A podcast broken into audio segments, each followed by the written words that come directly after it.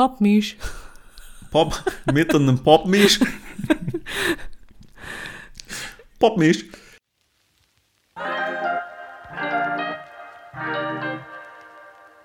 Aus der Hüfte direkt in dein Ohr. Zwei Nerds nehmen dich mit auf die Reise zum Top-Titel. Komm, wir schreiben einen Bestseller von Chris und Sebi.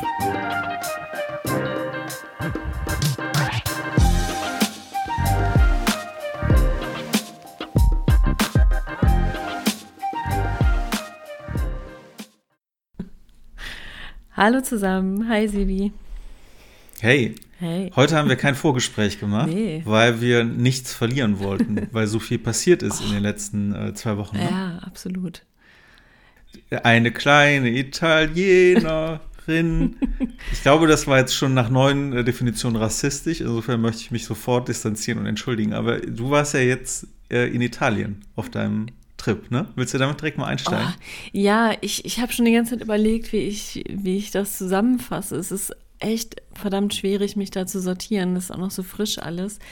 Aber ja, genau, ich war bei diesem Schreibworkshop eine Woche Spannend schreiben in Ita Italien hieß das von Manuscrito. Das ist so eine Krimischreibschule von dem Literaturagenten äh, Georg Simada und ähm, der hat ja Copyright gegründet, die Literaturagentur. Also das, der hat wirklich Ahnung und der hat da auch Geschichten rausgehauen. Das war echt unglaublich. Ähm, auch so in Richtung. Indiskrete ähm, Geschichten, die du hier mit uns teilen willst. ah, nee, ich glaube, das darf ich nicht. Aber äh, auch so in Richtung, äh, auch Literaturagenten haben so ihre Leichen im Keller. Sprich, ähm, das, was man sich natürlich sofort denkt, oh krass, ich glaube, das Schlimmste, was passieren kann, ist, wenn dir jemand durch die Lappen geht. Also wenn du das nicht erkennst und dann, weiß ich nicht, ein Jahr später oder so ähm, wird er irgendwo veröffentlicht und ist ein Bestseller und du denkst so, ah, fuck. Oh ja, das bitte, das gibt es ja auch immer ganz ja. oft von, das gibt ja auch ganz oft von äh, Schauspielern. Ich vergesse das dann immer, was das waren für Themen. Aber es gibt immer wieder Schauspieler, die für irgendwas angefragt werden. Letztens habe ich es auch von irgendwas gehört. Da ging es, glaube ich, um Matrix. Da wurde auch irgendwer angefragt, ich glaube sogar Will Smith mhm. oder so. Also irgendein großer wurde angefragt, der hat das Skript gelesen, das Drehbuch und hat gesagt, pff, was für ein Scheiß, weißt du, und dann kriegt Keanu Reeves und macht vier oder mittlerweile sogar fünf Teile äh, und verdient damit äh, sich die Nase voll. Ja. Deswegen, das finde ich immer ganz, finde ich immer ganz witzig. Im Buchlesen gibt es das bestimmt auch. Ja, ohne Ende. Ähm, ja. ja, klar passiert das, weil ich stelle es mir auch total schwierig vor, wenn du das jahrzehntelang machst, äh, jeden Tag so ein Meter Manuskripte oder Exposés abzuarbeiten, da immer dir diesen frischen Blick zu bewahren und nicht äh, abzustumpfen, weil da ist ja viel Schrott mit dabei und ähm, und das dann auch wirklich in der Sekunde zu erkennen. Ich glaube, wenn du wirklich was richtig Brillantes vor dir hast, dann, dann klar, das merken die auch.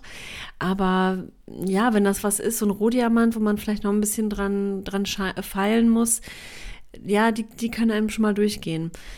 Und es war, also, ja, Farnese, wie war es? Ähm, es waren insgesamt sechs Tage, wo wir, nee, Moment mal, fünf Tage, wo wir so richtig Unterricht hatten quasi. Also es war gar nicht so richtig Frontalunterricht, sondern wir haben einfach auch viel unsere Stoffe gechallenged. Wir haben über unsere Figuren gesprochen. Also wir haben wirklich an real existierenden Skripten und, ähm, und unserem Personal gearbeitet. Und dadurch war das extremst greifbar und wir konnten so viel mitnehmen aus diesen vielen Beispielen, die wir da hatten.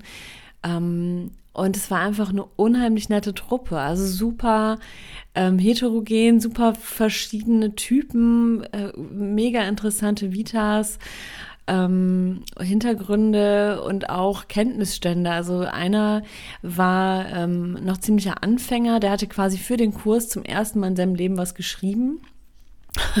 Aber wir hatten auch äh, zum Beispiel den Tom Saller ähm, mit dabei, ähm, der ja schon einen Spiegel-Bestseller äh, geschrieben hat, den ich jetzt hier auch zu Hause liegen habe und mal lesen werde.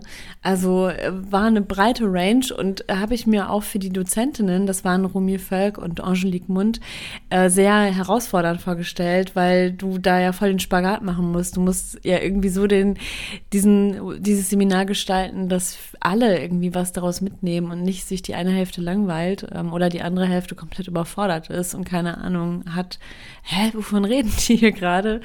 Also das, aber das ist total gelungen und alle haben voneinander profitiert. Das war so schön zu sehen. Also sowohl die Profis ähm, haben irgendwie für sich was mitnehmen können. Da waren auch so diverse Drehbuchautorinnen ähm, mit dabei, was ich auch super spannend fand da so mal die Perspektive einzunehmen, weil die, weil die das Schreiben von Büchern so toll fanden, weil du einfach viel weniger ähm, beschränkt bist. Die eine meint, hat das so schön zusammengefasst, sie meinte, Drehbuchschreiben ist wie Schwimmen in der Badewanne und Bücherschreiben ist wie Schwimmen im Meer, weil allein was die Settings angeht, du kannst ja nicht sagen, dass jetzt jetten die mal nach New York und dann sind die wieder in Moskau, keine Ahnung, immer hin und her. Du musst ja immer sozusagen das Budget ähm, für die Dreharbeiten im, im, Blick behalten und da bist du natürlich als Romanschriftstellerin viel freier. Das war ganz interessant. Ähm, das auch mal so zu hören. Die hat ganz viel für ZDF gedreht, die ganzen Sokos und äh, auch, glaube ich, nee, Tatort nicht, aber so verschiedene Produktionen halt fürs Öffentlich-Rechtliche.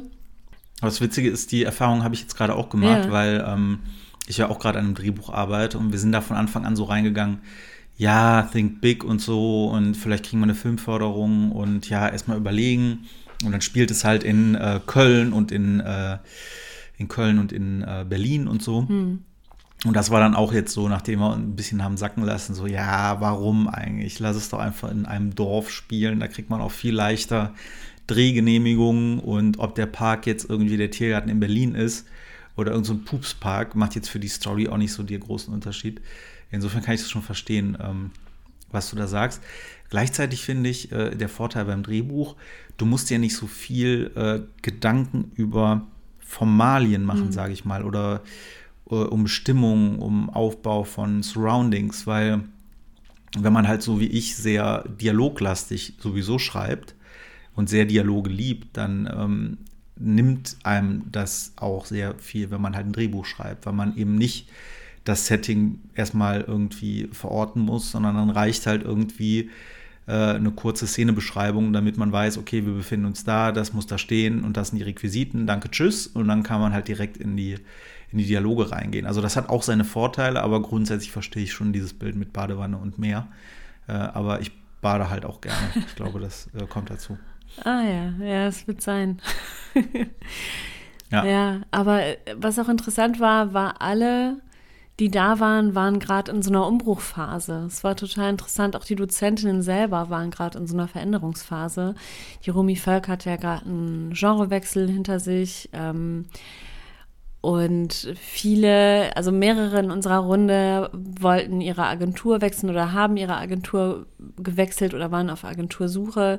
Es gab auch mehrere Genrewechsels ähm, innerhalb der Gruppe oder sogar tatsächlich, ja, wie im Fall von der einen Drehbuchautorin, dass sie jetzt zum ersten Mal auch ein Buch schreiben wollte. Ähm, die Franka Blom, auch eine Drehbuchautorin, die hatte schon ein paar Bücher veröffentlicht. Da will ich jetzt auch mal reinhören. Also es war irgendwie eine total bunte Truppe. Ähm, eine Übersetzerin war noch mit dabei. Ähm, das war auch interessant, mal so die Perspektive zu hören. Also es war ja einfach, ich habe die alle so in mein Herz geschlossen und und habe ähm, eine der Teilnehmenden meinte am Ende so, ja, das ist hier so mein Tribe und das war auch mein Grundgefühl am Ende, dass ich dachte so, ja, Mann, so hier gehöre ich hin, das sind meine Leute, das ist, sind meine Themen ähm, und es war so schön. Also ich habe ja nicht viel, ich habe ja nicht viel von ihr mitbekommen. Nee. Ne? Also wir haben ja nicht gesprochen, auch weil wir das jetzt für den Podcast irgendwie aufheben Ich war komplett wollten. überfordert, ja. Aber was mir halt wirklich, äh, was ich halt wirklich interessant fand, ist äh, einerseits, dass du auf Insta gepostet hast, was du eigentlich nie tust ja, irgendwie, auch nicht, wenn neu. du im Urlaub bist oder so. Mhm. Du hast, du bist mehr aus dir rausgegangen mhm.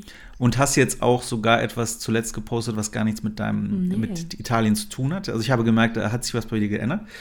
Und das andere, ähm, als wir kurz äh, ausgetauscht hatten uns, äh, da ging es ja darum, dass du auch irgendwas rausschicken willst an Agenturen, das kannst du dann ja auch nochmal einordnen. Und äh, da fand ich es aber ganz spannend, weil du hattest dann, während wir sprachen, weil du hattest mir das vorgelesen, das war auch eine sehr skurrile Situation, äh, weil ich bekam von Chris irgendwie Anruf in Abwesenheit. Äh, dann habe ich dann irgendwann zurückgerufen, so zwischen Tür und Angel, weil ich war gerade beschäftigt. Und ich so, ja, was ist denn los hier? Du hast geschrieben, ich soll dich mal dringend zurückrufen. Also, schließ mal die Augen. Ich so, ja, warum? Ja, ich lese dir jetzt was vor. So, nee, du liest mir jetzt nichts vor. Ich bin gerade hier mit, ich habe hier gerade sieben Bälle in der Luft. Ähm, aber dann hast du mir was vorgelesen und da fand ich es nämlich auch ganz interessant, ähm, dass du einen Tippfehler, äh, einen ganz kleinen entdeckt hattest. Und die äh, Chris äh, vor Italien, will ich es jetzt mal sagen, äh, wäre noch knapp am Nervenzusammenbruch gewesen, weil, oh Gott, ich habe einen Tippfehler und ich habe das so rausgeschickt und was denken die jetzt über mich? Oh Gott, oh Gott, Jürgen voll getriggert und alles. Mhm. Und jetzt, äh, ich weiß nicht, ob es mit Italien alleine zusammenhing, aber äh, du hast dann selber gesagt, ah ja, jetzt habe ich hier einen Buchstaben, ja, komm, scheißegal, so, ich lese mal weiter. Und da war ich schon erstaunt, ich muss sagen, also irgendwas, ich weiß nicht, ob es Italien ist, ja. ich weiß nicht, ob es der gute, der gute italienische Kaffee ist oder äh, doch irgendein Giovanni, der dir gut getan hat, aber irgendwas irgendwas, äh, auch das wieder rassistisch, ich entschuldige mich dafür, weil wie kann ich einen Italiener Giovanni nennen? Ähm, auf jeden Fall, worauf ich hinaus will. Verrate mich doch nicht. Was, was, was ist mit dir passiert, Chris? Was ist mit dir passiert? Ja, das, du hast in, in allen Punkten recht, ähm, auch mit Giovanni.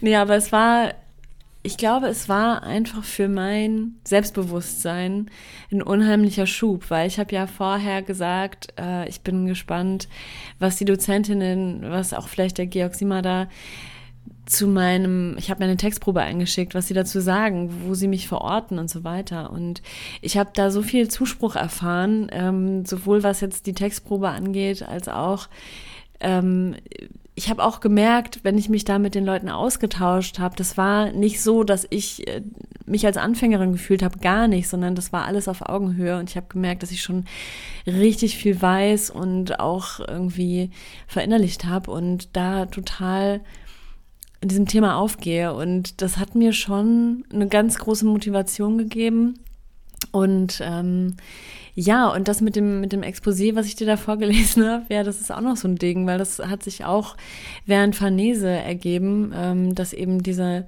dass ich dieser einen Literaturagentur, die sich bei mir gemeldet hatte und ähm, mein Manuskript haben wollte, also das ist auch in Farnese passiert, ich habe denen dann das Manuskript zugeschickt ähm, ja, sehr aufregend. Nachts um halb zwei, ich kam aus dem Restaurant, wir waren dann noch essen und ähm, war, es ist immer echt spät geworden abends. Insofern war die Woche auch recht anstrengend, vor allem für mich als introvertierte ähm, Person. Ja, da war, ich war nicht die Einzige, sag ich mal so. Und viele haben auch gesagt, boah, das ist ganz schön viel soziale Interaktion, das sind wir gar nicht gewohnt, aber es war auch irgendwie Oh, es war auch irgendwie richtig schön. Aber das finde ich so witzig, ja. weil wenn man mit so Medienleuten irgendwie auf, auf äh, Kongress oder Seminaren ist oder selbst bei Ärzten äh, kriege ich das immer am Rande mit, weil ich gerade auch mit einem befreundeten Arzt äh, gerade erst geschrieben habe, der auf dem Kongress ist.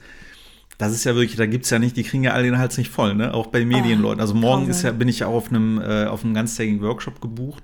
Und da ist halt auch schon klar, dass man sich danach dann noch zum Essen trifft und auch nicht schlimm, wenn es dann später wird und so. Hm, aber wenn, wenn sich so Schreiberlinge äh, im positiven Sinne zusammentreffen, dann ist es wahrscheinlich wirklich so. Ne? So nach dem ersten Abend denkt man so, oh, ja, muss ich jetzt wieder mit Menschen reden? Das ist aber anstrengend. Ja, ja wir, sind, wir sind ja auch nicht asozial oder so, aber wir sind einfach ich glaube, wir brauchen, wir, wir ziehen, ja, eben Intros, wir ziehen unsere Energie ähm, aus, aus Alleinzeit und da war so gut wie keine Alleinzeit. Es ging morgens um halb zehn los ähm, bis mittags, dann sind wir essen gegangen. Und um 15 Uhr ging es weiter bis 6 und, und es war halt komplett vollgepackt. Also du hast einen, mhm. so einen krassen Input bekommen und, ähm, und ich also war auch die ganze Zeit so hoch konzentriert und diese Gespräche auch zwischendurch. Also in der Mittagspause ging es ja weiter. Wir haben quasi nur eine Woche über das Schreiben gesprochen und das war ein absolutes Paradies. Aber der eine Teilnehmer, der Helmut, der meinte auch, also ich habe mich nicht äh, einfach so relativ abseits ähm, der Stadt äh, eingemietet in diesem Bed and Breakfast. Das hatte schon seine Gründe, weil ich halt immer viel Rückzug und Ruhe brauche. Mhm. Und jetzt ist es so nach, also das war quasi am Ende der Woche. Ähm, aber jetzt ist es so, dass, äh, ja, dass ich weiß, dass ich euch echt vermissen werde und diesen Austausch. Und das war auch so mein Takeaway, dass ich dachte, ja, damit so im Drehbuchbereich, das haben auch die beiden Drehbuchautorinnen erzählt, da gibt's ja diese Writers Rooms auch für, also besonders für Serien, wo man dann gemeinsam Plots entwickelt und Figuren und mhm. so, ne? Warum gibt's das nicht ähm, für Schriftsteller? Und ähm, ja, weil ich das so ähm, als so wertvoll empfunden habe. Ich habe ähm, hab meinen Plot zum Beispiel auch mitgebracht ähm, vom zweiten Buch, der ja noch nicht ganz fertig war. Ich habe das so beschrieben, zwei, also die vorderen beiden Drittel, die habe ich schon ziemlich klar, das Ende auch. Und dann schreibe ich mich in so eine Art Nebelfeld. Also dann weiß ich gar nicht, was passiert und lass die Figuren machen und guck, wie sich das so entwickelt und entspinnt. Und dieses Nebelfeld habe ich quasi zusammen mit den anderen geplottet. Und das war so geil und bereichernd, so verschiedenen ähm, Perspektiven zu bekommen. Manche Sachen, da dachte ich dann so, ja, okay, mh, hm, ja, nee, eher nicht. Und andere Sachen, da dachte ich, so, ja, logisch, klar, ne? Zum Beispiel Rumi Völk hatte eingekippt, ähm, dass ich einen Prolog schreibe und ähm, da nochmal so eine ähm, prägnante Szene beschreibe. Und da dachte ich so, ja, logisch. Also es war, als ob es total klar wäre von Anfang an schon. Nur, dass ich das halt nicht alles in meinem Kopf mir mühsam erarbeiten musste, sondern dass es relativ schnell und zügig und so einem total effizienten Brainstorming passiert ist. Und da kann man sich echt viel Zeit und auch viel Leid ersparen. Vor allem, wenn man, also ich, ich glaube, wenn man so, ein, so eine Plotstruktur schon hat und weiß, was passiert, dann kann das echt helfen, nochmal in so einer Gruppe mit so einer Schwarmintelligenz daran zu gehen und und das gemeinsam zu Ende zu planen. Das war richtig geil. Da sind ein paar Sachen rausgekommen. Ähm, ja, die gefallen mir total gut.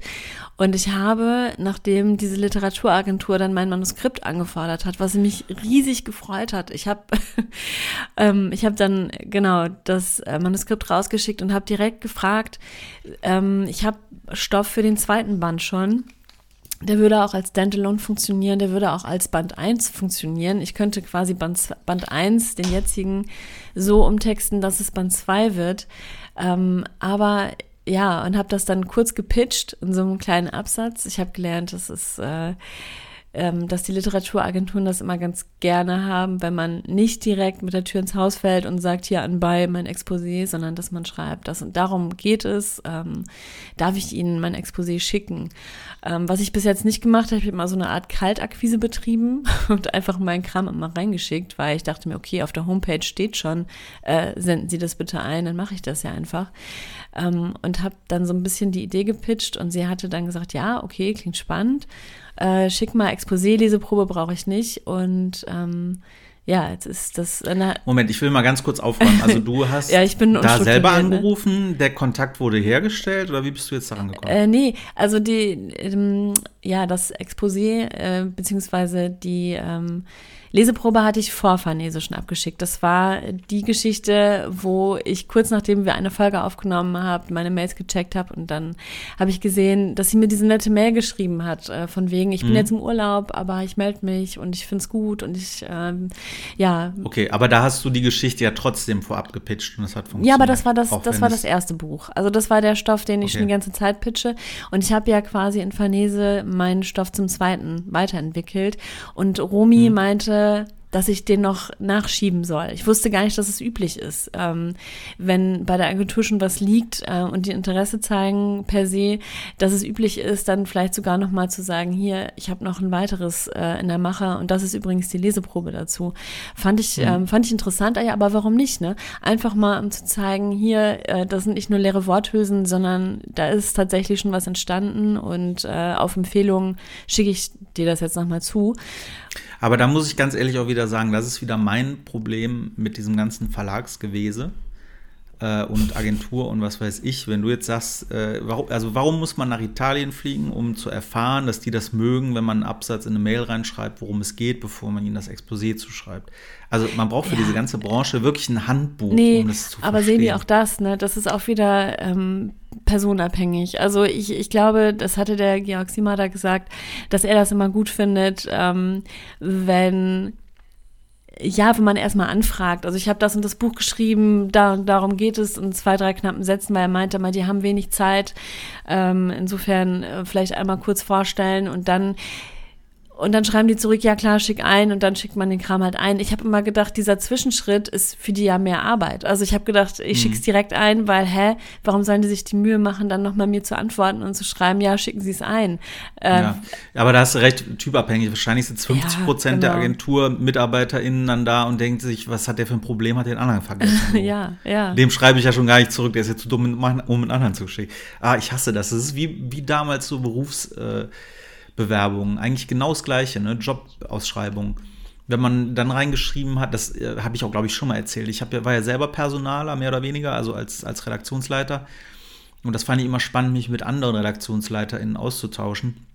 Und wenn der eine geschrieben hat, ey, ich war ein Jahr in Australien, äh, fand ich das, wenn das so im Gesamtkontext mit dem Lebenslauf passte, immer total spannend und cool, weil ich dachte, boah, da ist jemand alleine auf den Weg gegangen, der scheint selbstständig zu sein, der hat Erfahrungen gesammelt, der hat irgendwie sich sein Jahr organisiert, finanziert, echt ein Machertyp. So und andere, die haben gesagt, der chillt da ein Jahr rum, der kann ja nichts können. Weißt mhm. du, das ist einfach so, Ah, das ist wahrscheinlich aber ganz menschlich, dass jeder da so seine eigenen Vorlieben hat und ja. jeder so seine eigene Schrulligkeit ja, irgendwann hat. Und warum sollte das bei Agenturen anders sein? Ja, verstehe ich. Genau, der, der Georg meinte auch, äh, weil wir haben dann so viele Fragen gestellt, soll das noch mit rein, soll dies noch mit da rein, Umfang, ähm, Zielgruppe und so. Und, und er meinte so, nee, das, also er fand das immer so strebermäßig, wenn Leute da sich an alles gehalten haben und alles so perfekt und vor, vorzeigemäßig und brav. Und das, das hat ihn dann immer eher so sozusagen abgeschreckt. Ähm, und er fand es dann immer gut, wenn solche, solche Einsendungen auch Ecken und Kanten hatten. Ähm, und, und natürlich passieren da auch Fehler und aber ich meine, im Endeffekt geht es ums Machen. Einfach dass der, dass der Agent, die Agentin eine Vorstellung davon kriegt, was du da zur Hölle fabriziert hast und, und worum es geht. Und ich habe dann relativ schnell für diesen Stoff zum zweiten Plot, den ich da entwickelt habe, ähm, habe ich eine Inhaltsangabe runtergeschrieben, also so eine Art Kurzexposé über anderthalb Seiten. Also ich, mir fällt das ja eh immer super schwer, so eine, so eine riesige Handlung ähm, auf so kurzer Strecke ähm, nachzuerzählen und das und die Essenz sozusagen ähm, daraus zu kochen. Aber es ist mir gelungen und ich, ähm, ich habe diese Inhaltsangabe dann, ich war noch einen Tag in Rom, habe noch einen Tag dran gehangen, äh, ja, am Sonntag und bin dann Sonntagabend nach Hause geflogen und habe ähm, auch Montag und Dienstag noch ähm, da rumgefrickelt und ja, habe das abgeschickt und äh, jetzt kam äh, die Antwort, sie möchte jetzt doch gerne eine Leseprobe haben, weil sie das super spannend Aber das ist so geil. Also ich muss auch sagen, ähm, so wie es auch gerade bei dir läuft und was du so für Entscheidungen triffst, ohne jetzt ins Detail zu gehen, du bist halt, äh, das ist mir auch nochmal klar geworden, ähm, voll im Game. Also du willst es das, so sehr, ja. dass du alles machst. Weil wenn ich das höre, wenn ich einen Tag nach Rom fahre, äh, ich war noch nie in Rom, dann würde ich wahrscheinlich äh, die Nacht durchfeiern oder mir die Kneipen da angucken oder nachts mit nachts mit Fremden. nachts mit Fremden. Du hast die Nacht durchgeführt. Du, du hast die Nacht du hast die Nacht durchgeführt. Ich kenne dich doch. Du saßt dann um 9 Uhr bei einer Weißweinschorle mit dem Laptop da und hast getippt. Du hast mein Insta mein Insta Story gesehen, gibst du? Nee, habe ich nicht, habe ich aber nicht. Das war jetzt ein reiner Tipp, ja, weil ich dich kenne. Aber ja, nee, ich habe nicht getippt. Ja, und das nennst du dann die Nacht durch, Mann. Du hast voll, hast voll einen rausgehauen, ne? Aber Sebi, ich war auch dann so hier ey. drei Stunden geschrieben, eine Runde Minesweeper und dann ab ins Bett. krachende Nacht. Wer spielt das denn noch?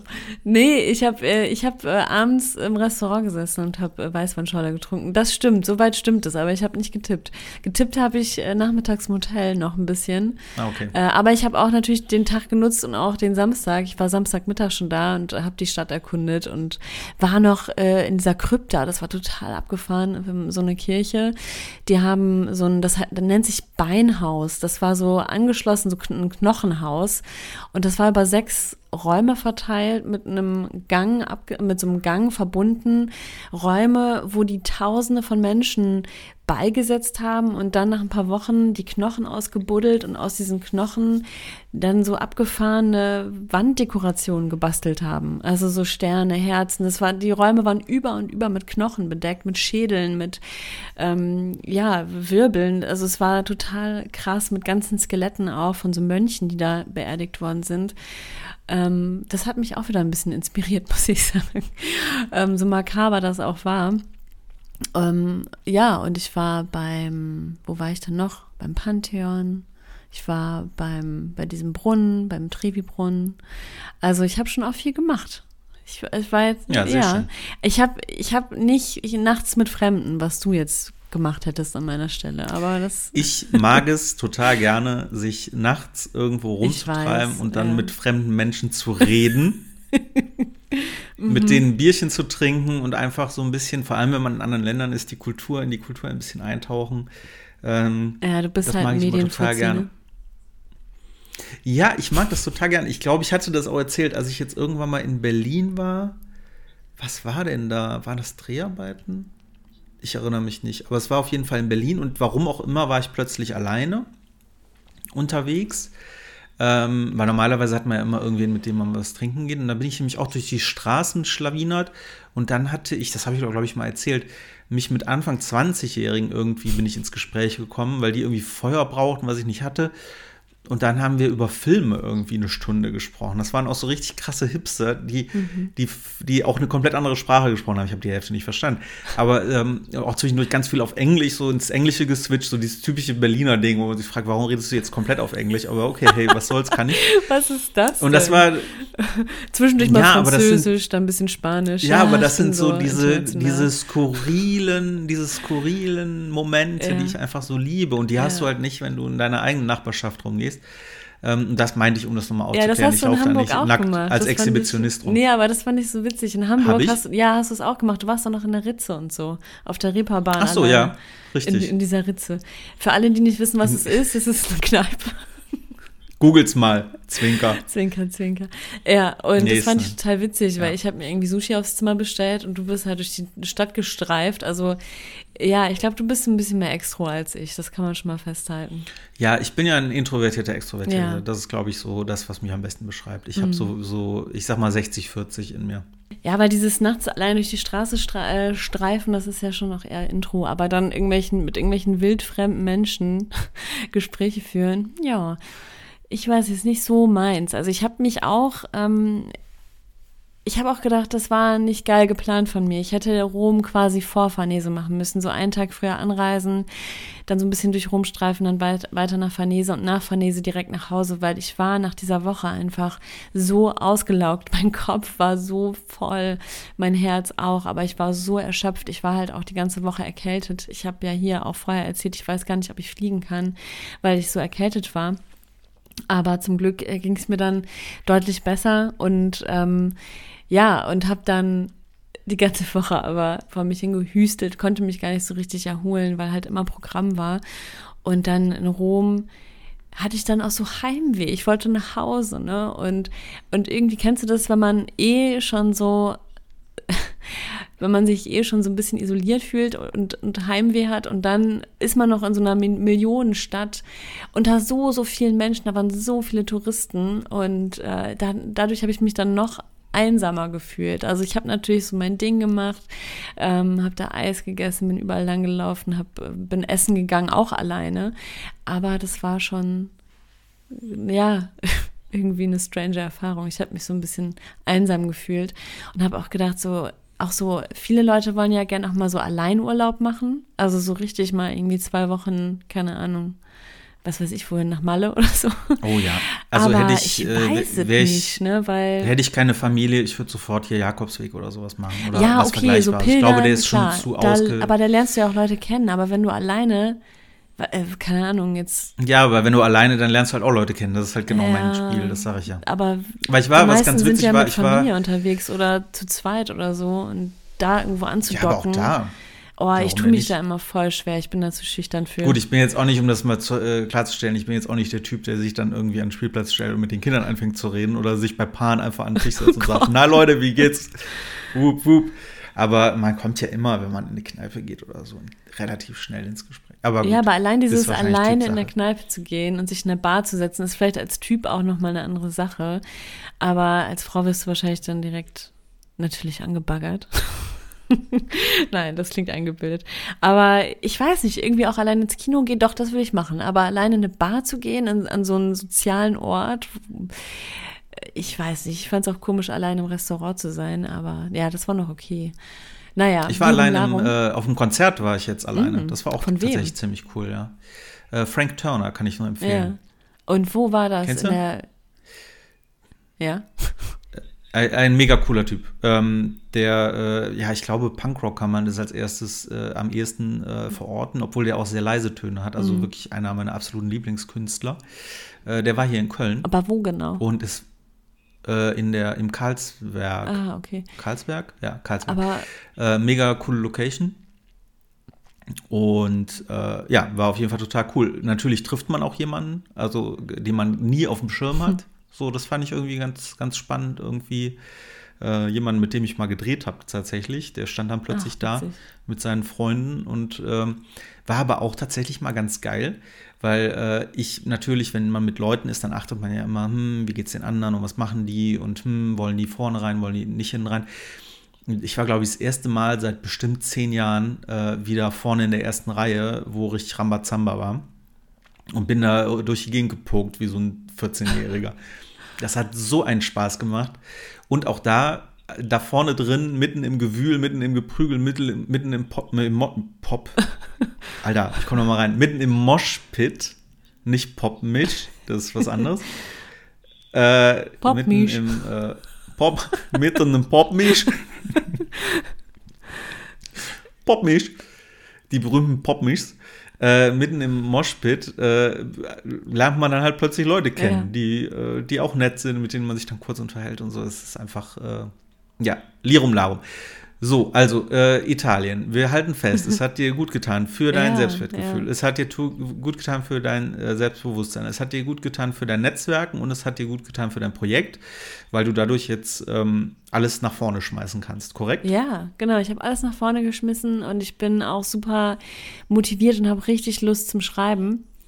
Ähm, über eine Sache habe ich mit der Frau von, von Georg gesprochen und zwar Helfen mir nochmal. Die, die, Frau von Georg? Äh, Georg Simada, der, der Literaturagent, ah, ja, der das alles mhm. ja.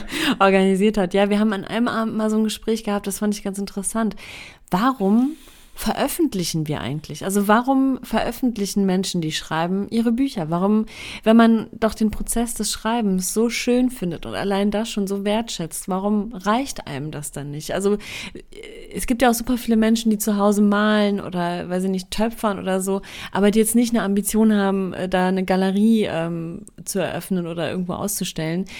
Aber bei mir, und ich wundere mich da über mich selbst, ist mittlerweile wirklich dieser Punkt, wie du auch sagst, so ich will es jetzt, ne? So ich will jetzt das auch mhm. veröffentlichen, aber warum? Und das treibt mich schon so lange um. Ist das so eine Form von Narzissmus, von ich will Anerkennung, mhm. von ich nee, will also was ich da, Bestätigung? Was ich da echt empfehlen kann, ich bin da gerade mitten im Thema, weil ähm, morgen gebe ich äh, einen Purpose-Workshop. Mhm. Äh, Purpose ist so ein ja, ein Schwein, was im Marketing durchs Dorf gejagt wird. Deswegen können es viele nicht mehr hören, aber im Endeffekt ist es sehr, sehr äh, sinnvoll im Kern. Hm, es geht darum, seinen Zweck zu finden. Warum ist man so? Wenn man es groß macht, warum ist man auf dieser Welt? Man kann es aber auch ein bisschen kleiner halten, dass man sagt, okay, was ist dein Antrieb? Warum machst du irgendwas so? Ähm, und da kann man sich relativ gut nähern durch so ein paar Tools und ein paar Übungen. Ähm, Habe ich auch mal äh, tatsächlich angeboten für Journalistinnen. Das war aber blöderweise in der Corona-Zeit, deswegen ist das nie zustande gekommen. Jetzt baue ich das halt in, in so Teamworkshops gerne ein. Ähm, und da arbeitet man sich so ran. Und äh, ich kann das jedem empfehlen, das mal selber zu machen, vor allem wenn man in so einem Weg ist, wie du es gerade bist, weil äh, ich habe das auch gemacht, als ich mich selbstständig gemacht habe, weil ich mich auch die Fragen gestellt habe, weil Narzissmus ist in meiner Familie durchaus verbreitet äh, und ich hatte halt Angst, dass ich da auch irgendwie mhm. ähm, so werde äh, oder so bin vielleicht schon. Und wenn man sich damit auseinandersetzt, dann findet man irgendwann raus, warum man das eigentlich macht, was man macht. Und bei mir war es so, ich habe irgendwann rausgefunden, ich will äh, Leute unterhalten und inspirieren. Das ist so hm. das äh, in a nutshell sozusagen, was ich mache. Und ich mache ja eine Million Sachen gefühlt und mal mache ich gar nichts und dann mache ich wieder eine Million andere Sachen. Aber es hat mir insofern geholfen, dass ich immer alles überprüfe, passt es dazu?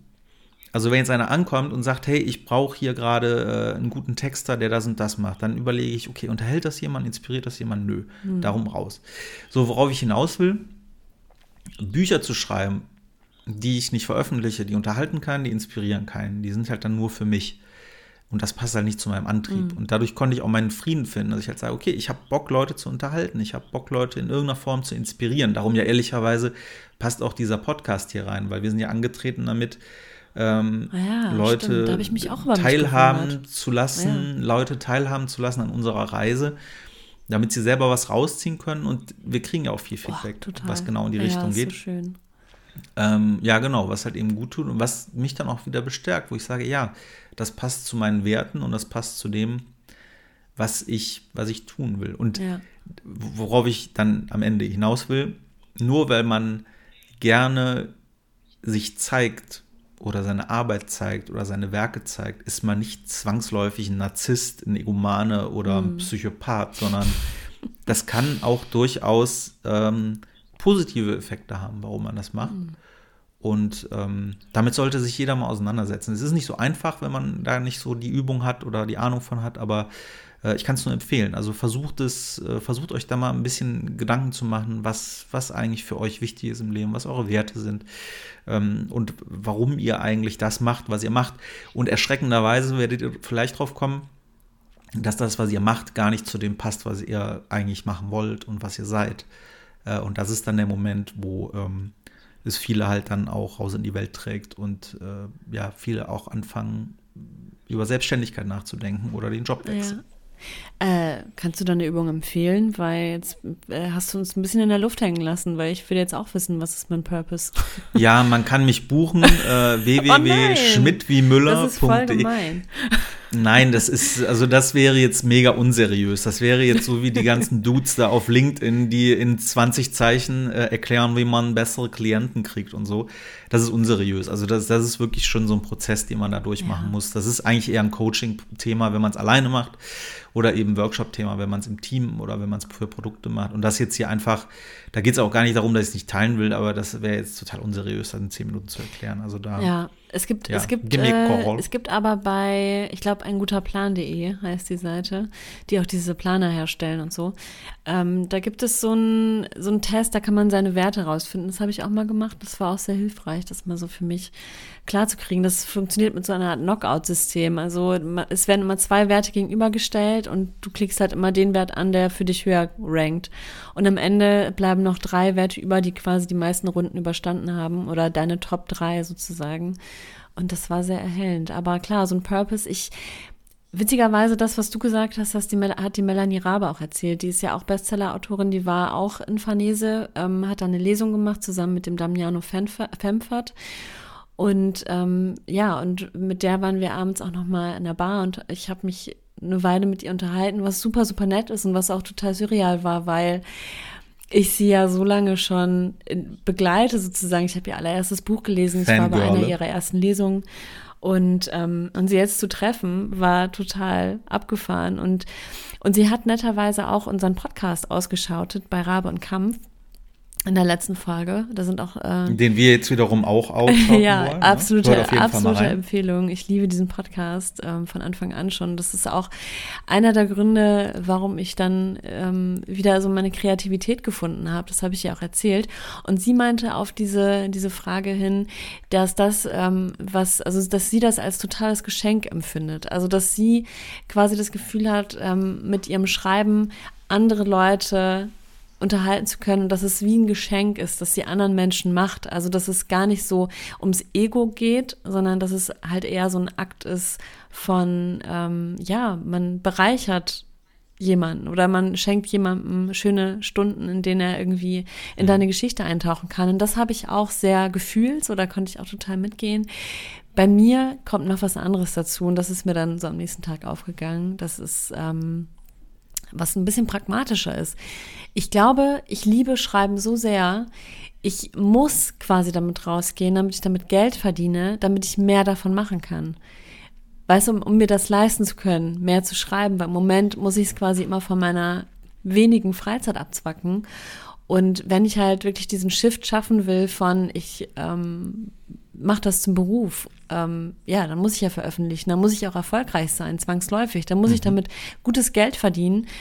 Und äh, ja, und dann kann ich mehr schreiben. Und das ist mein Ziel. Ich will mehr schreiben, ich will mehr davon. Ich liebe das so sehr. Und ähm, das steckt bei mir auch noch dahinter. Ja, das ist auch ganz wichtig, wenn man über Werte spricht. Ne? Also Werte, darum, wie du sagst, drei sind, also die, die, dieses Tool an sich ist schon mal gut, was du da, äh, sag nochmal, was ist für eine Website? Äh, ein guter Plan.de genau. Äh, solche Tools sind immer extrem hilfreich. Ähm, drei Werte mehr würde ich auch niemals empfehlen. Auch zu gucken, wie sich Werte entwickeln, weil ich habe das bei mir jetzt gemerkt. Ähm, mir waren immer drei Werte sehr wichtig und äh, mein Leben hat sich einfach sehr stark verändert. Und dann habe ich gemerkt, dass die überhaupt nicht mehr passen. Und dann habe ich die angepasst. Ähm, und das macht auch was mit einem, wenn man plötzlich merkt, okay, meine Werte sind irgendwie ganz anders geworden. Ähm, das ist das eine. Äh, und das andere ist, ähm, dass man auch anhand der Werte gucken kann, ob man noch auf Kurs ist, wie so ein mhm. Navigator. Und das, was du gerade sagst, ähm, durchaus kann ein Wert auch äh, Reichtum sein ja. oder Unabhängigkeit, finanzielle Unabhängigkeit würde ich es jetzt mal in deinem Fall nennen, äh, was du gerade beschrieben hast. Ja klar, warum denn nicht? Also es muss ja nicht immer der Weltfrieden sein und äh, Glück und Fröhlichkeit. Das kann es natürlich auch, ich will es gar nicht ins Lächerliche ziehen, aber es können auch pragmatische Dinge sein, so die, die da halt drin stehen. Mhm. Ähm, und insofern, äh, und manchmal kann man sich auch fragen, warum stehen andere vielleicht nicht da? Aber ist ne? Reichtum also, ein Wert? Aber eher ähm, so Unabhängigkeit. Ja, ne? das meine ich ja, ja Unabhängigkeit, finanzielle Unabhängigkeit. Mhm. Ja, deswegen über Werte kann man auch wunderbar diskutieren. Ich saß schon in Workshops, wo äh, man eine Stunde lang da saß und hat über einzelne Begriffe diskutiert, ob sie ein Wert sind oder nicht und hat dann angefangen, äh, Dinge zu substantivieren, dann wieder ein Adjektiv draus zu machen und irgendwie versucht, sich darüber zu nähern. Also mhm. da kann man, das ist auch, äh, auch ein bisschen Geschmackssache. Aber wenn man es für sich selber macht und weiß, was damit gemeint ist, ist ja gut. Weil mein Top-Wert war Gesundheit. Dann kam Gerechtigkeit und dann kam Kreativität. Und bei Gesundheit habe ich auch gedacht, hä, ist das nicht eher ein Grundbedürfnis? Also weiß ich nicht, ob das jetzt so ein Wert ist. Also ich lege natürlich super viel Wert auf meine Gesundheit, aber gleichzeitig ist es ja so, so existenziell. Und meine Gesundheit bin ich ja nichts. Und insofern, ja, hat mir das auch ein bisschen zu denken gegeben. Ja, ich glaube, das ist aber einfach auch diesem Tool äh, irgendwie, ähm, wie soll ich sagen, ähm, das liegt ja auch an dem Tool, weil ja. ohne dir zu nahe treten zu wollen, äh, du bist ja, also du hast ja mit Krankheiten häufiger zu, zu strugglen irgendwie. Stimmt. Also ja, wieso? Komm, äh, also ganz nee, ehrlich. komm, mein, mein Immunsystem ist einfach so also runtergefahren. Ja, ja. Nein, ist es nicht scheiße. Darum geht's ja gar nicht. Ich habe ein gutes Immunsystem, aber ich habe viel, viel Stress. Mein, also ja, du, ich will ja gar nicht, ich will, worauf ich hinaus will, ich will dir ja gar nicht sagen, dass du ein kranker Mensch bist. Okay, dann nehme ich das zurück. Äh, okay. In letzter also Zeit. Also. Ich bin nicht per se ein kränklicher Mensch. Nein, also in, letz, in, letzter in, letzter Zeit, Zeit ist dein Immunsystem, obwohl es ja sehr gut ja. ist, auch schon mal ein bisschen runtergefahren. So. Okay, danke. Das Und in dieser, in dieser Situation, in der du dann bist, wenn dein Immunsystem, was eigentlich sehr gut ist, mal ein bisschen runtergefahren mhm. ist, dann siehst du einen Begriff wie Gesundheit, der immer wieder aufkloppt. Und dann klickst du natürlich ja. darauf, während du hustest und dir die Nase putzt, weil du denkst, will, haben wollen. So, ja. und bei mir ist das sehr ähnlich. Einer, ein Wert, der es bei mir neu reingeschafft hat, ist das Thema Mut. Mhm. An für sich würde ich mich als mutigen Menschen bezeichnen, mhm. aber es gibt durchaus Situationen in meinem Leben, wo ich mir doch äh, etwas mehr Mut äh, zutrauen oder wie soll ich sagen, ähm, wünschen würde. Echt, aber wann? Weil ähm, ich finde dich schon extrem. Äh, ja, das würde jetzt, glaube ich, zu weit gehen für diesen Podcast, aber okay. Äh, es, ja. gibt so, es gibt so ein paar Themen, wo ich denke, mach doch halt einfach ja. so. Und so. Ähm, mhm. das sind so Momente, äh, wo ich, ich, da bin ich, hast du recht, schon sehr weit, aber in manchen Lebenslagen denke ich mir so, ah, mhm. fuck, mach doch einfach. Ähm, und das kommt ja auch aus einem Need bei mir gerade raus, dass ich halt merke, okay, da gibt es Themen, wo ich gerade eigentlich viel mehr nach vorne gehen würde, wollen ja. würde. Mach's aber auch aus guten Gründen nicht darauf will ich halt hinaus. Ne? Darum ändern sich ja, auch Ja, ich glaube, die Reihenfolge weil, ja. ändert sich, aber so die Top Ten bleiben schon ziemlich stabil, oder?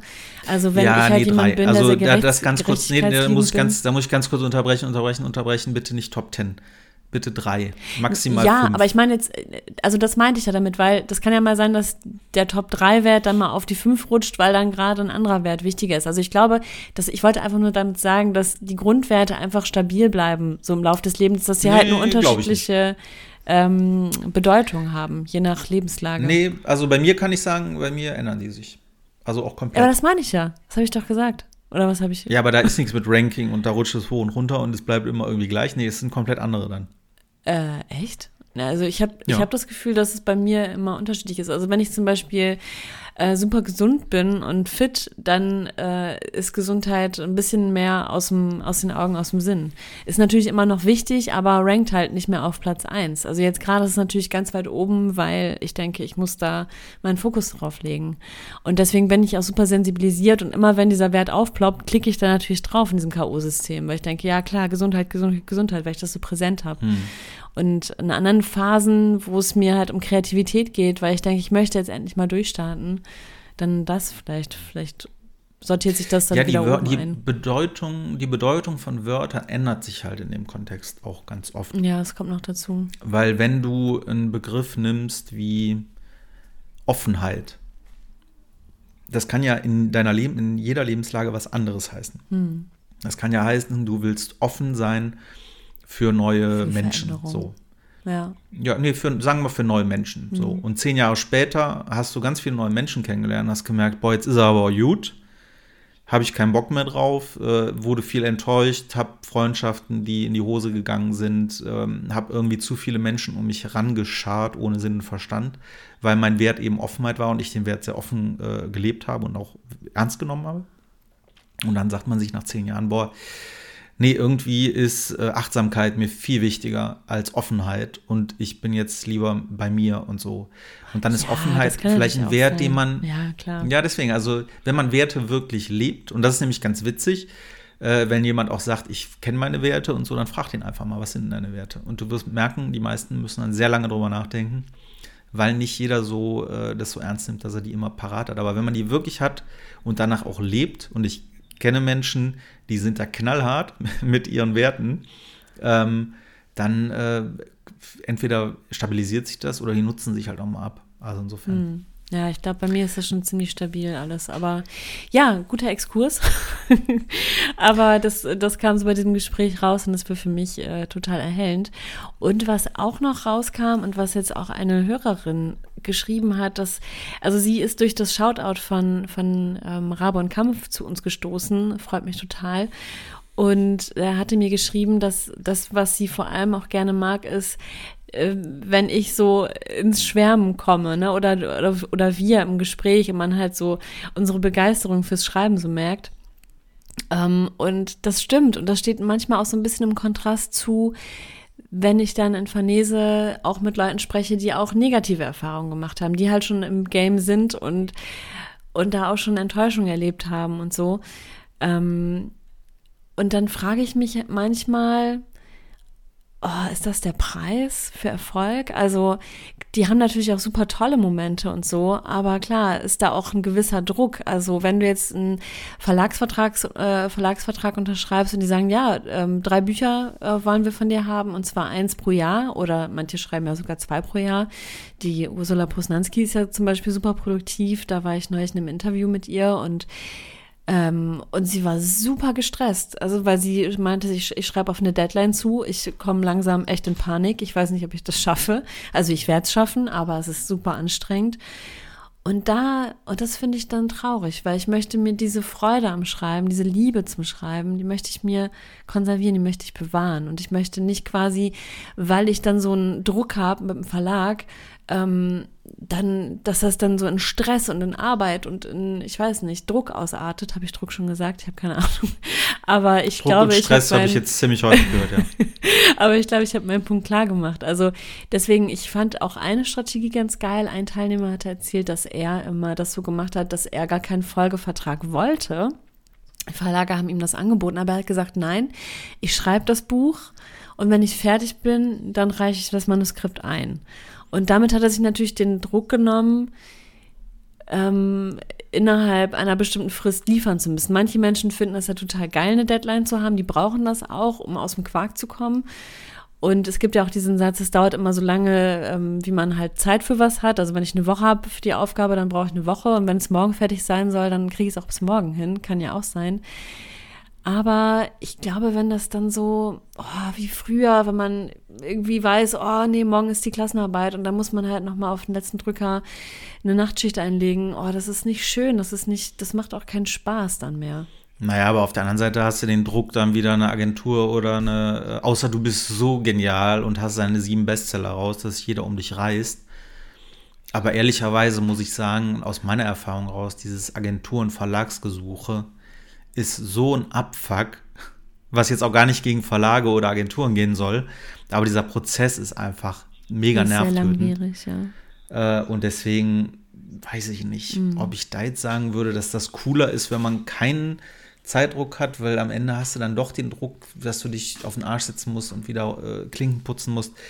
Weiß ja, das, ich nicht. das funktioniert das, ja nur, wenn der Verlag sagt, ja cool, dann melde dich, äh, wenn du fertig bist und wir nehmen es auf jeden Fall, weil wir wissen schon, ja, okay. was der Inhalt ist. Du hast das Exposé schon eingereicht und ja, das, das, ist das Beste safe, aus zwei ne? Welten. Ja, das, das ist total geil, wenn man das finanziell sich, sich leisten kann, weil dann bekommst du natürlich keinen Vorschuss ähm, Und ähm, das funktioniert, glaube ich, nur, wenn man nebenbei arbeitet und jetzt nicht auf diesen Vorschuss angewiesen ist. Ne? Ja, fand ich äh, ganz cool. Und wo du gerade über Verlags- und Agentursuche sprichst, es ging auch viel um Resilienz an einem Abend, haben wir darüber gesprochen, ähm, weil es natürlich auch super viele Beispiele gibt, ähm, von Leuten, auch äh, Romy, Melanie Rabe, ähm, die haben alle so lange gesucht und haben so viele Bücher geschrieben, die es nicht zur Veröffentlichung geschafft haben und die sich auch viel anhören mussten und so. Und und die trotzdem weitergemacht haben. Und ich glaube, man muss es schon sehr wollen und ähm, sehr große Liebe dafür haben, um, um es dann bis zu einer Agentur, bis zum Verlag zu schaffen. ja, und auch Coronis. Ja. Da sind wir wieder beim Mut. Ja, ne? Also total. Äh, wobei ich bei dem Thema sagen muss, fehlt mir jetzt nicht der Mut. Ich habe halt irgendwann bei mir festgestellt, ähm, dass ich so viele andere Sachen habe, die ich gerne mache. Mhm. Weil, wenn man wirklich sagt, ich will schreiben, ich will davon leben, ich will nichts anderes mehr machen, als äh, in Schreibprogrammen hängen oder Texte reinzutippen und das zu veröffentlichen, dann braucht man, muss man halt all in gehen, mhm. so glaube ich. Ich rate davon immer ab, weil die Erfolgschancen so gering sind. Darum sage ich halt immer, äh, sucht euch vielleicht, dann macht euch wegen mir selbstständig und sucht euch einen, einen Teil eurer Zeit, wo ihr Geld genug Geld verdient, damit ihr euch den Spaß erlauben könnt. Aber ich glaube, wenn du es wirklich schnell zu was bringen willst, dann musst du all in gehen mit allen Risiken, die da sind und dem Risiko, dass du dich halt auch hart auf die Fresse legst. Mhm. Ne? Ähm, und ja, klar, also da weiß ich nicht, ob mir der Mut fehlt. Ich glaube, da, da, da bin ich einfach, alles blinkt halt so, weißt du, bei mir. Ich bin wie so ein ja. Kind, was durch so einen durch so einen, äh, Spielzeugladen läuft und überall. Ich war auch so ein Kind, ich habe früher immer, wo, äh, der Fernseher hat mich ein, ein Stück weit erzogen. Ähm, äh, und ich saß immer zu Hause und habe die ganzen Werbungen gesehen und ich war dann immer so in diesem Will ich haben Modus. Hm. Und für mich war jedes Spielzeug, was ich dann in der Werbung gesehen habe, das schönste Spielzeug, was ich jemals gesehen habe. Deswegen arbeite ich auch, glaube ich, teilweise in der Werbung, weil ich halt so viel Werbung geguckt habe. Für mich ist Werbung auch irgendwie schön. Ähm, ich finde das zum Teil auch echt künstlerisch wertvoll. Und äh, so bin ich aber auch irgendwie. Und alles, was irgendwie schön funkelt, da will ich auch mal kurz mitmachen. So. Und deswegen okay. äh, ist es für mich, glaube ich, das Ding, dass ich, also ich glaube, ich könnte nur Vollzeit-Autor ähm, werden, Schriftsteller. Autor bin ich ja so oder so auch in anderen Themen, aber Schriftsteller äh, im, im Buchgame sozusagen könnte ich nur werden, wenn ich einen Lucky Punch hätte mit einem meiner Veröffentlichungen, wo dann irgendeiner ankommt und sagt so, okay, hier ist ein Koffer voll Geld, schreib jetzt für mich äh, noch drei Bücher. Ich glaube, dann wäre ich dabei. Aber dieses hart sich erarbeiten, dafür reicht die Zeit bei mir hm. einfach nicht, weil so viele schöne Sachen links ja, und rechts liegen. Ich, ich verstehe, was du meinst. Aber bei mir ist es wirklich, ist es wirklich so, dass es das ist. Das, das und nichts anderes. Und ich, ich finde auch viele andere Sachen schön. Aber ich habe mich committed. Ich bin jetzt in einer festen Beziehung mit, mit dem Schreibgame und, und finde es super cool. Ich will immer mit der. Würdest du dich schon Schriftstellerin nehmen, äh, nennen? Äh, nee, ich irgendwie nicht. Nee. Ich glaube, dass ja, so im Herzen schon, aber ich nach außen hin würde ich das, glaube ich, erst machen, wenn ich eine Veröffentlichung habe. Ähm, das käme mir jetzt ein bisschen anmaßend vor, schon mit so einem Titel ja, vor mir verstehen. rumzulaufen. Ja. Finde ich aber auch sehr sympathisch, weil ähnlich handhabe ich es ja auch bei mir immer. Ähm, ob es Journalist ist, äh, also mein ganzes Leben eigentlich schon, ob es Journalist ist, ob es Texter ist, ob es Konzeptioner ist, ob es Regisseur ist, ob es ähm, Berater oder so ist. Äh, ich habe den Job meistens schon ein halbes Jahr gemacht, bevor ich mich erwogen habe, überhaupt so ansatzweise zu nennen. Mhm. Weil äh, ich immer denke, man muss es sich ja auch erstmal irgendwie erarbeiten, um sich so nennen zu dürfen. Mhm. Und andere gibt es, was ich immer sehr krass finde, auch auf so eine kleine, leise Art auch bewundere. Äh, Im Sinne von, ja, ihr seid ja mutig oder ihr traut euch ja mhm. was, wenn man manchmal so sieht oder auch, äh, es gibt auch den einen oder anderen, den ich kenne, die dann sich, wer weiß, was alles nennen, was die alles können und sagen und wollen, obwohl die da irgendwo mal ein Buch dazu gelesen Echt? haben. Okay. Aber es sind, sind viele Titel sind halt auch nicht geschützt, ne? Ja. Und die dann sagen, ich bin der Experte für Hasse nicht gesehen und hier das auch noch. Ähm, da muss ich sagen, boah, nee, das, das ist nicht mein, mein Game, ne? Und deswegen finde ich mhm. das auch sympathisch, jetzt zu sagen, dass du noch keine Schriftstellerin bist. So, ich würde sagen, äh, nach dieser schweren Kost, die aber sehr, äh, sehr gut und interessant war, würde ich noch kurz abschließen. Oh, Sevi, ja, erzähl mal von, von dir, weil du hattest doch Lesungen. Ja, mache ich nächste Woche. Äh, ja, okay. Oh Mensch, ja, schade. Aber das, ich bin auch noch gar nicht so richtig fertig. Vielleicht können wir nächste Woche auch noch mal weiter über Vanessa ja, auf reden. Jeden weil Fall. es gibt noch ein paar auf Themen, die, über die ich sprechen will, zum Beispiel über die verschiedenen Schreibprozesse. Da habe ich auch wieder sehr gestaunt, wie verschieden die sind von, von Schriftsteller zu Schriftstellerin und ähm, über, was hatte ich noch? Ach, über die Polizeiarbeit. Da war nämlich die Angelique Mund, die ist, oder Kästner jetzt, ähm, deren Mann ist bei der Wasserschutzpolizei und sie ist bei der Krisenintervention, sie ist Psychologin. Und das war. Und da kannst du ganz so viel nächste Woche drüber erzählen. Leute, schaltet unbedingt ein nächste Woche. Okay, gut. Ich, ich bin übrigens sehr stolz. Auslasse. Ich bin übrigens sehr stolz auf dich. Äh, ich meine, wir sind ja auch schon in der Folge fast 70 und so. Mhm. Aber dass du ähm, heute dich so gebremst hast, weil ich hatte ein Hab bisschen ich, ne? Respekt vor dieser Folge. Ich habe auch Angst. Weil erfahrungsgemäß, wenn du von so einem Seminar oder kommst oder irgendwie inspirierendes Gespräch hattest, dann ballerst du einfach ja oder neigst du manchmal dazu, alles wegzuballern, was du irgendwie so hast, so und deswegen äh, bin ich sehr froh, dass das so geordnet war. Jetzt hast du noch ein paar Themen für die nächsten Wochen. Ist doch schön. Ja, das liegt daran, so dass ich komplett das überfordert Fall. bin und selber noch gar nicht so richtig klarkomme auf alles und das noch verarbeiten muss. Aber das kannst du alles hier in unserem kleinen, ja, wir machen das in unserem kleinen Therapie-Podcast kannst du das alles. Aber bei, als Rausschmeißer, weil ich hatte mm. eben äh, kurz den Impuls, weil ich ja gesagt habe, so äh, Rollen, die Schauspieler nicht bekommen haben. Ne? Ja. Harter Cut jetzt. Aber ich dachte mir, bevor wir jetzt noch ein äh, neues Thema anfangen, ich habe gerade mal gegoogelt und hätte noch, hätte noch äh, die Top von mir gerade parallel angefertigte Top 5 Liste von Filmen, wo der Schauspieler das nicht ah, machen wollte. Oh nein, okay, erzähl. Soll ich kurz erzählen? Ja, erzähl, aber okay, erst Top 5 mein, Ja, die Top 5. Auf Platz 5, der Film Stirb langsam. Eigentlich sollte Richard Gere die Hauptrolle. Boah, das wäre gar nicht gegangen, oder? Das Hä? passt überhaupt nicht. Ich stelle mir das auch vor, wie der da barfuß durch die Scherben läuft. Nee. Mit einer Rose in der Hand. Ey, da war Buße auf jeden Fall die bessere Wahl. Ja, auf jeden Fall. Platz 4 der Filme, wo die SchauspielerInnen sich nicht gedings und dann haben die das nicht gemacht, ist, ich muss parallel so, Jerry Maguire, Spiel des Lebens, von vielen Menschen ja ein sehr großer ähm, mhm ja, Lieblingsfilm, der sie auch geprägt hat und so. Und äh, Tom Cruise hat das ja gespielt. Ja. Auch wenn er privat ja manchmal ein bisschen anstrengend zu sein scheint. Äh, äh, ja, ein großer Schauspieler. Und eigentlich war die ähm, geschrieben worden tatsächlich aufs Leib von Tom Hanks. Oh, okay. Auch interessant. Krass, Hatte aber keinen Bock ganz drauf. Ganz anderer Typ, ne? Ja. Platz drei der Filme, die, wo einer sich das nicht getraut, zugetraut und nicht gemacht hat. Ähm, was ich total witzig finde, stell dir vor, ähm, Star Wars, ne? Ja. Eins der Traumpaare der Filmgeschichte, Carrie Fisher mhm. und Harrison Ford als ähm, Prinzessin Leia und äh, Han Solo. Und im Gespräch oh waren Jodie Foster oh. und El Pacino. Ah, okay. Passt auch null. Ja, ich weiß nicht, also Julie Foster hätte ich mir jetzt schon vorstellen können, aber El Pacino. Ja, aber El Pacino, den hat man hm, irgendwie äh, aus Scarface oder ja. so. Nee, ist der Scarface? Oh Gott, jetzt will ich mich nicht blamieren. Doch, er war Scarface. Pate, oder? Ja, in der Pate hat er auch mitgespielt. Aber ich glaube, im dritten Teil. Hm. Naja. äh, okay, auf Platz 2 äh, der Filme, wo wie äh, so da war so. so ähm, haben wir, und da kommen wir wieder zu Richard Gere, nur auf der anderen Seite, weil das war Pretty Woman.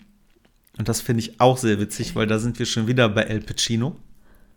El Pacino und Mac Ryan Ach, waren im Gespräch. Warum denn immer El Pacino?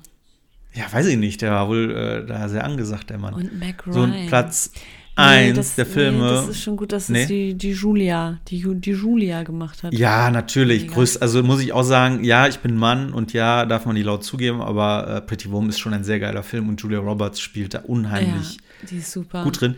Es gibt ja übrigens eine Szene, ich weiß, wir, wir kommen jetzt von, von oh, Italien. Du mit deinem Pretty Film, Woman, ne? Das kommt immer wieder hoch bei dir. Stimmt, Pretty Woman komme ich immer. Aber was ich so witzig, ich kann nicht loslassen. Julia Roberts ist auch, ich hätte die mal fast getroffen, weißt du das? Nee, das weiß ich nicht. Die hatten, die ah, hatten einen Film gedreht mit Tom Hanks. Ja, ja, mit Tom Hanks. Wie hieß denn der noch? Ähm, Julia Roberts? Oh, vergessen. Die haben zusammen einen Film gedreht mhm. äh, und da waren die eben auf Promotour. Und Tom Hanks durfte ich treffen, was echt eine ganz tolle Erfahrung war, also mit dem Interview zu führen. Aber Julia Roberts war dann kurzfristig nicht dabei. Habe mich oh, sehr geärgert. Das ist ja echt Weil die hätte ich so gerne mal getroffen. Ja. Ist so eine tolle Frau, glaube ich. Ja, ähm, cool. Was ich aber ganz witzig fand, es gibt ja diese epische Szene aus, ähm, aus Pretty Woman, wo äh, er ihr so ein Collier mhm. hinhält und dann will sie zugreifen und er schnappt das zu. Und sie erschreckt sich so und lacht so. Und das ist so eine der Szenen, die wird immer zitiert, wenn man über Pretty Woman denkt. Und das war tatsächlich nicht gescriptet sondern der äh, Regisseur vergessen ah, äh, hat, irgendwie, ähm, echt, ja. hat irgendwie ja, er hat gesagt, komm, jetzt mach doch mal irgendeinen Quatsch und dann hat er das äh, hat Richard Gere das gemacht. Sie hat gelacht, es ist eine der schönsten Szenen in Filmen. Kommen wir zu Platz 1. Platz 1 der Filme, wo einer rollen wollte. ähm, Okay, und das finde ich so geil. Stell dir mal vor, äh, stell dir mal bitte vor Titanic, ne? Ja, oh mein Gott, nein, vorne, das ist nicht dein Ernst. Vorne, jetzt, du stehst, du stehst vorne am Rumpf, so, du hast diese Szene ja. und hier König der Welt und so. Ja. War übrigens auch improvisiert, der Satz. Äh, König der Welt. Ah, okay. Ja. Und da äh, steht äh, statt Kate Winslet äh, Gwyneth Paltrow. Oh, okay. Ja. Und wird im Arm gehalten von Johnny Depp. okay. Äh, mm. Und ich kann es sogar noch toppen, weil James Cameron hatte noch einen anderen Wunsch. Ja. Äh, statt, äh, statt Johnny Depp war, und das finde ich noch geiler, auch da wieder, ne? Stell dir die Szene vor, hier die äh, Dings, die Tante Winslet da singt und alles ist schön und so, König der Welt. Und da steht, nee, da steht Gwyneth Paltrow vorne so an der Spitze und ist verliebt. Und dahinter steht Macaulay Culkin. Nein! er hätte die Arme der wahrscheinlich nicht ausgebreitet, sondern der hätte, der hätte die Arme so Kevin allein zu Hause mäßig wahrscheinlich an die Wangen gelegt und sie angeschrien, dann wäre sie vom Bord gefallen. Wäre ein ganz anderer Film geworden wahrscheinlich. Oh, das ist echt. Okay, so. gut, dass, äh, dass die alle abgesagt haben. Ja. So, und Will Smith stimmt tatsächlich auch, was ich eben sagte. Der sollte eigentlich Matrix machen, mhm. hat er keinen Bock drauf gehabt. Abgefahren. Tja, Pech gehabt. Ja, Sibi, vielen Dank für diese Top 5. Und ja, sehr äh, dann gerne. quatschen wir nächste Woche über Part 2 Farnese und deine Lesungen, weil du hattest zwei Lesungen. Ja. Ich bin mega gespannt. Wir haben privat noch nicht drüber gesprochen, damit es nee. frisch bleibt für euch hier da draußen. Weil wir privat Pieps. ja nicht mehr sprechen, Nein, wir sprechen nicht. wir diesen Podcast haben. ja, wir haben uns sehr entfremdet. Das merkt man auch vielleicht im Podcast. der, der Vibe ist einfach nicht mehr derselbe. Ja, musst du selber wissen. Ich, Tschüss, ich Leute.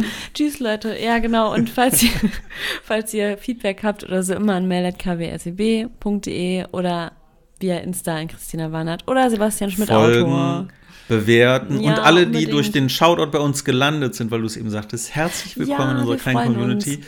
Äh, schreibt uns sehr gerne auch, auch wenn ihr jetzt eine Folge gehört habt und denkt, was sind das für Irre, möchte ich nicht. äh, auch gerne Feedback, weil hilft ja auch mal, wenn man weiß, äh, was man besser machen kann, um Leute zu halten, die professionellere Podcasts hören als unsere. Ich finde uns schon sehr In diesem Sinne, gut.